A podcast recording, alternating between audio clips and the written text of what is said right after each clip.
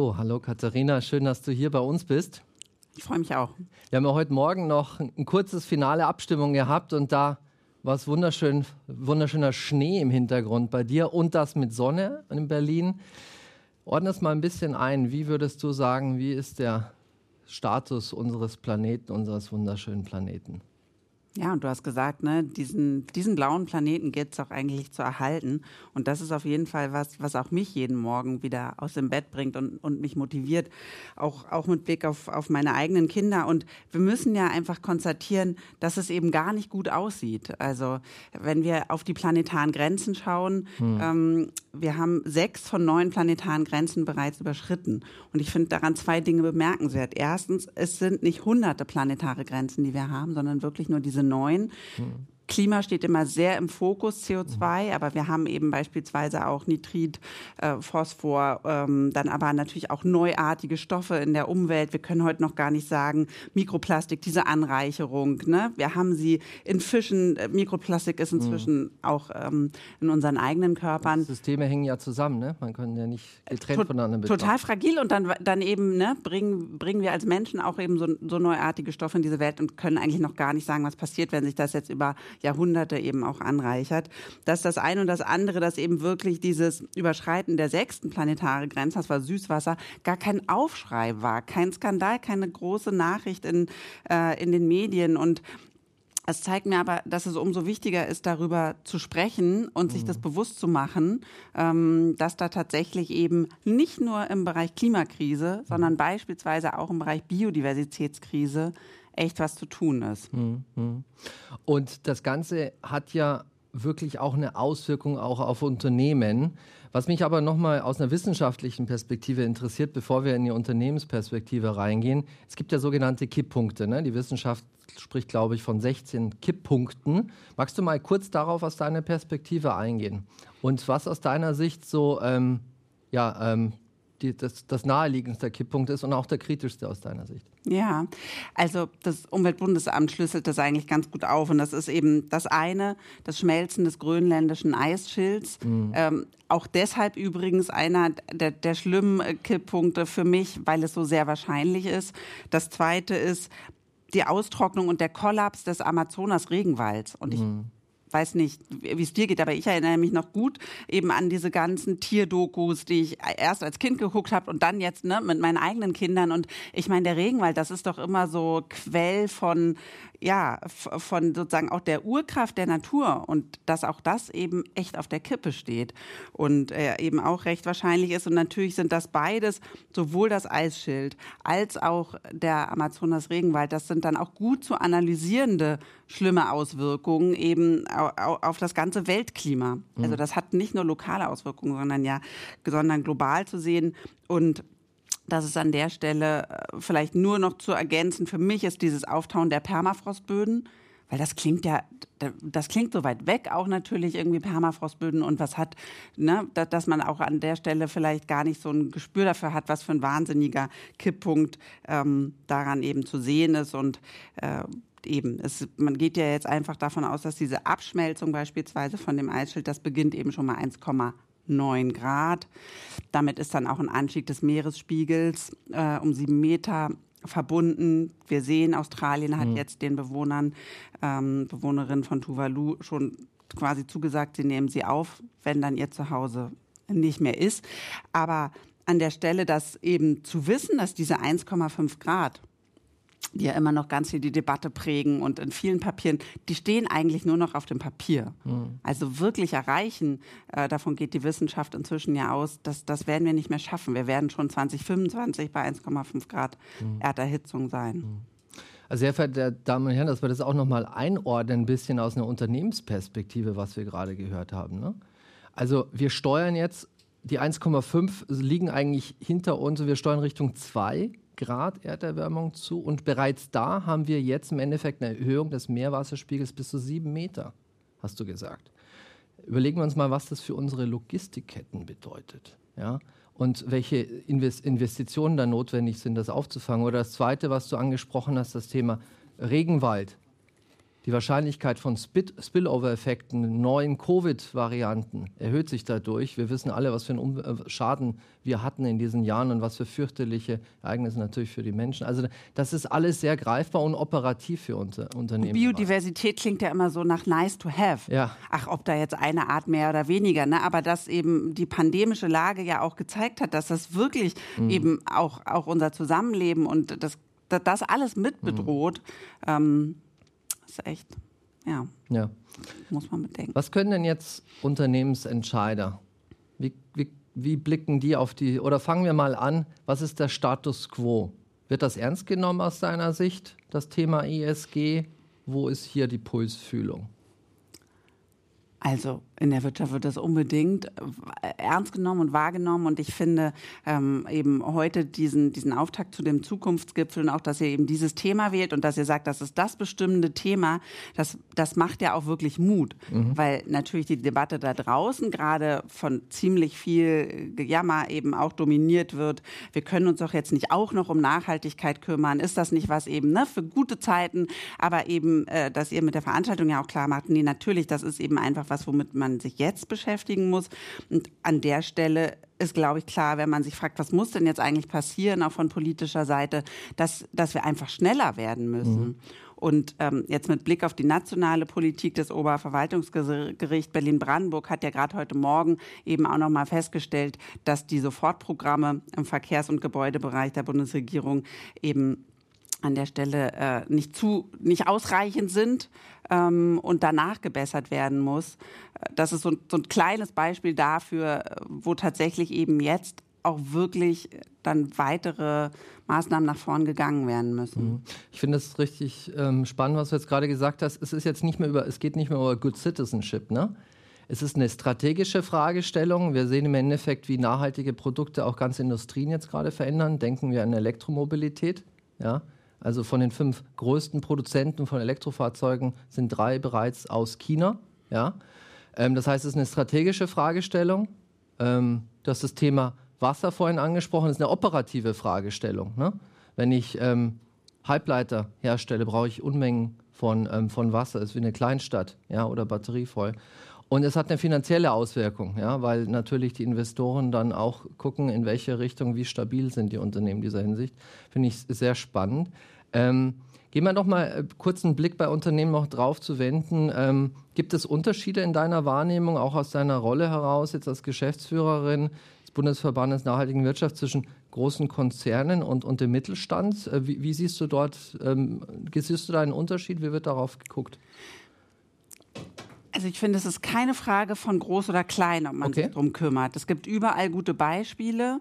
Ähm, wir sehen natürlich, wenn, wenn wir beispielsweise uns angucken, was Right Based on Science ausrechnet, wie auf welchem Pfad beispielsweise eben auch unsere DAX-Konzerne sind, dann weicht das schon davon ab, was eben in eigenen Klimaerklärungen so mhm. angezielt wird, sondern man sieht, okay, die sind auf einem 4-Grad-Pfad, die sind auf einem 3,5 Grad-Pfad, auf einem 4,5 Grad-Pfad.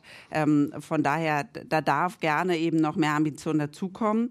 Aber wenn man jetzt auf die Kapazitäten guckt, die die Unternehmen ja auch brauchen, also an der Stelle muss man sagen, ja, Nachhaltigkeitsreporting beispielsweise, CSRD, ja, das braucht Ressourcen. Mhm. Ja, das braucht Aufmerksamkeit im Unternehmen.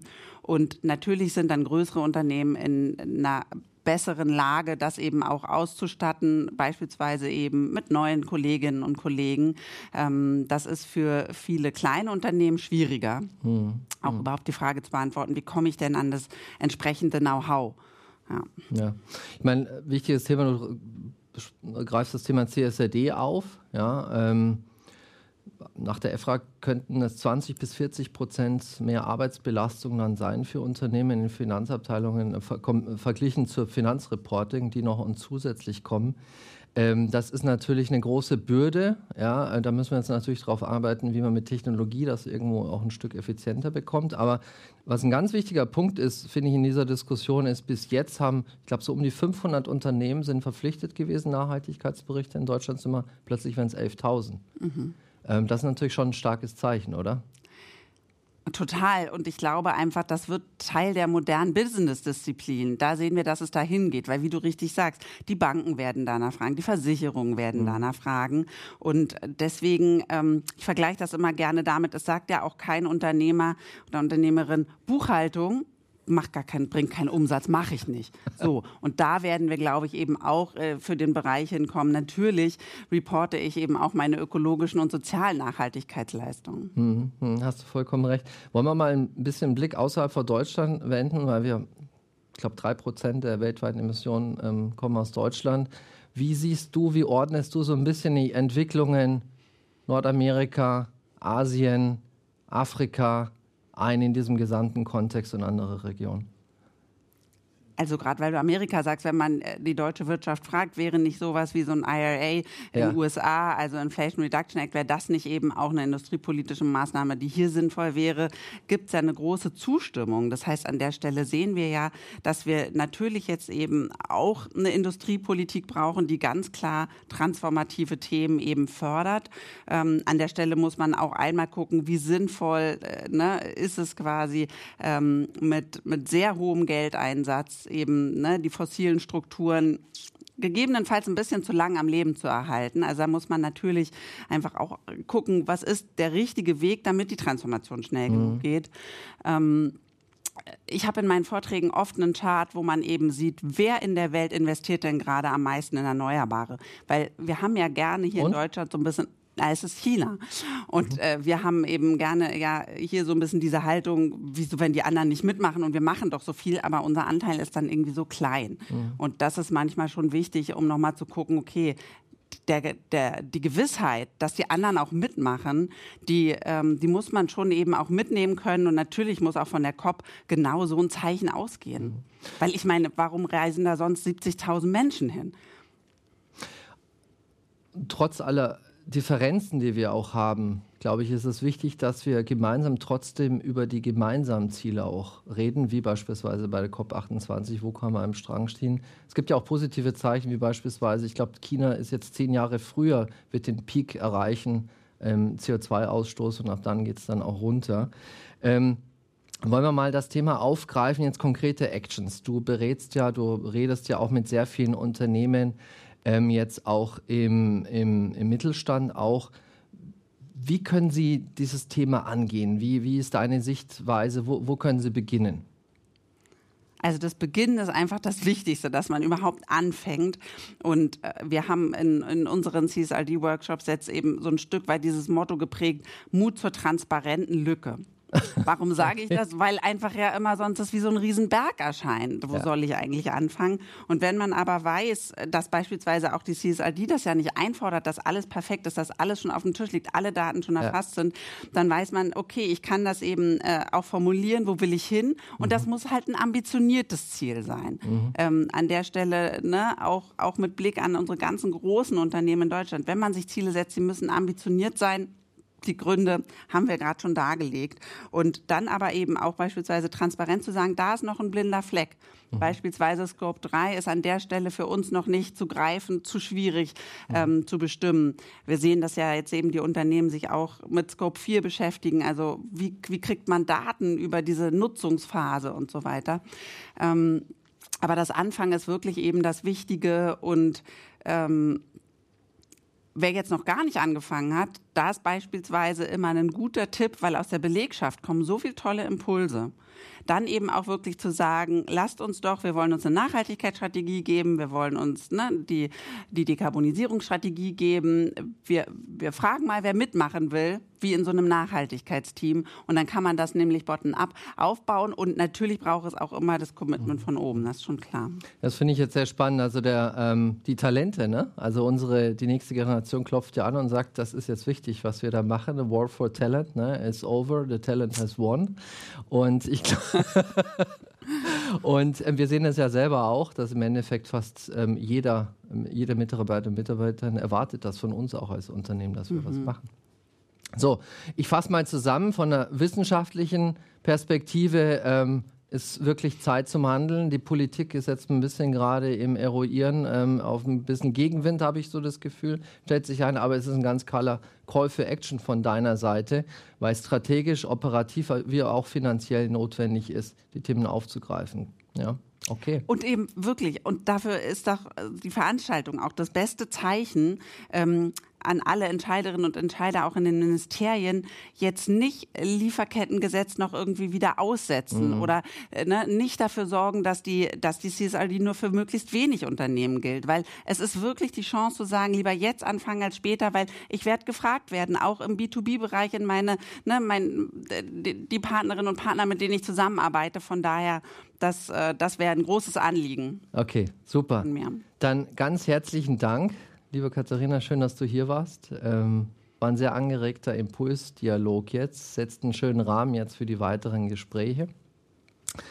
Sehr geehrte Damen und Herren, hier im Studio und auch ähm, ähm, live am Bildschirm. Ähm, wir haben Frau Dr. Katharina Reuter gehört. Ähm, es sieht nicht gut aus wirklich für unseren Planeten. Die wissenschaftlichen Indikatoren weisen im Moment in die falsche Richtung.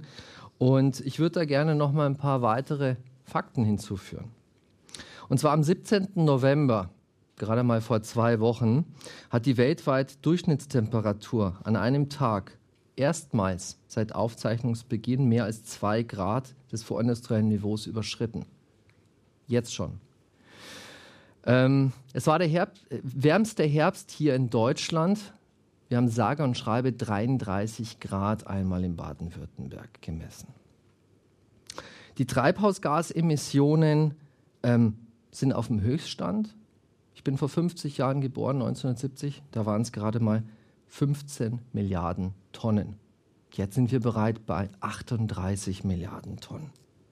Das heißt, die umweltbedingten Schäden, die dadurch entstehen, sind enorm. Ich habe mal ein paar Zahlen jetzt auch mitgebracht für Sie. Und zwar in den vergangenen 20 Jahren belaufen sich auf 2,8 Trillionen US-Dollar. Das klingt jetzt natürlich wahnsinnig abstrakt. Lass uns das Ganze mal ein bisschen runterbrechen. Diese ganz furchtbaren Fluten, die uns alle wirklich berührt haben in Deutschland 2021, hat einen wirtschaftlichen Schaden von 30 Milliarden US-Dollar verursacht. Letztes Jahr in den USA, der Hurricane in Florida, 100 Milliarden US-Dollar. Was heißt denn jetzt 100 Milliarden US-Dollar?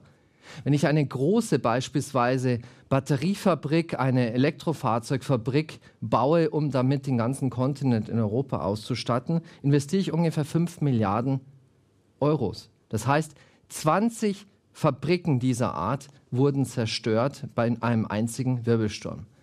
Also es hat einen Impact und diese Zahlen verdeutlichen, dass wir handeln müssen. Frau Dr. Reuter hat vorhin ein bisschen angedeutet, wir haben so ein bisschen Gegenwind ne, ähm, in Deutschland. Das Verfassungsgericht hat den Klimafonds gekippt von 60 Milliarden Euro, was ein wichtiger ähm, Investitionshebel war für viele Unternehmen. Der britische Premierminister Sunak hat die ESG-Maßnahmen nach rechts geschoben, also im Endeffekt in der Zeitschiene. Und wenn wir nach Amerika schauen, die US-Republikaner versuchen im Repräsentantenhaus einen Gesetzesentwurf durchzubekommen, um die Umsetzung der ESG und Offenlegungspflichten zu stoppen. Also sozusagen den Gegenentwurf der CSRD. Aus meiner Sicht ähm, muss ich aber ganz klar sagen, ich bin jetzt seit 20 Jahren Strategieberater. Leider kenne ich das. Ja? Also immer dann, wenn wir große Transformationsprojekte vor uns haben, kommt so eine Euphorie auf beim Signing. Ja, wenn wir an einen M&A-Deal denken, beispielsweise eine Reorganisation. Unser Paris Agreement, 1,5 Grad, wir schaffen das. Ja, es gibt viel Energie, Unternehmen schreiben sich das im Endeffekt ihren Zielen hoch, die Politik zieht an einem Stück.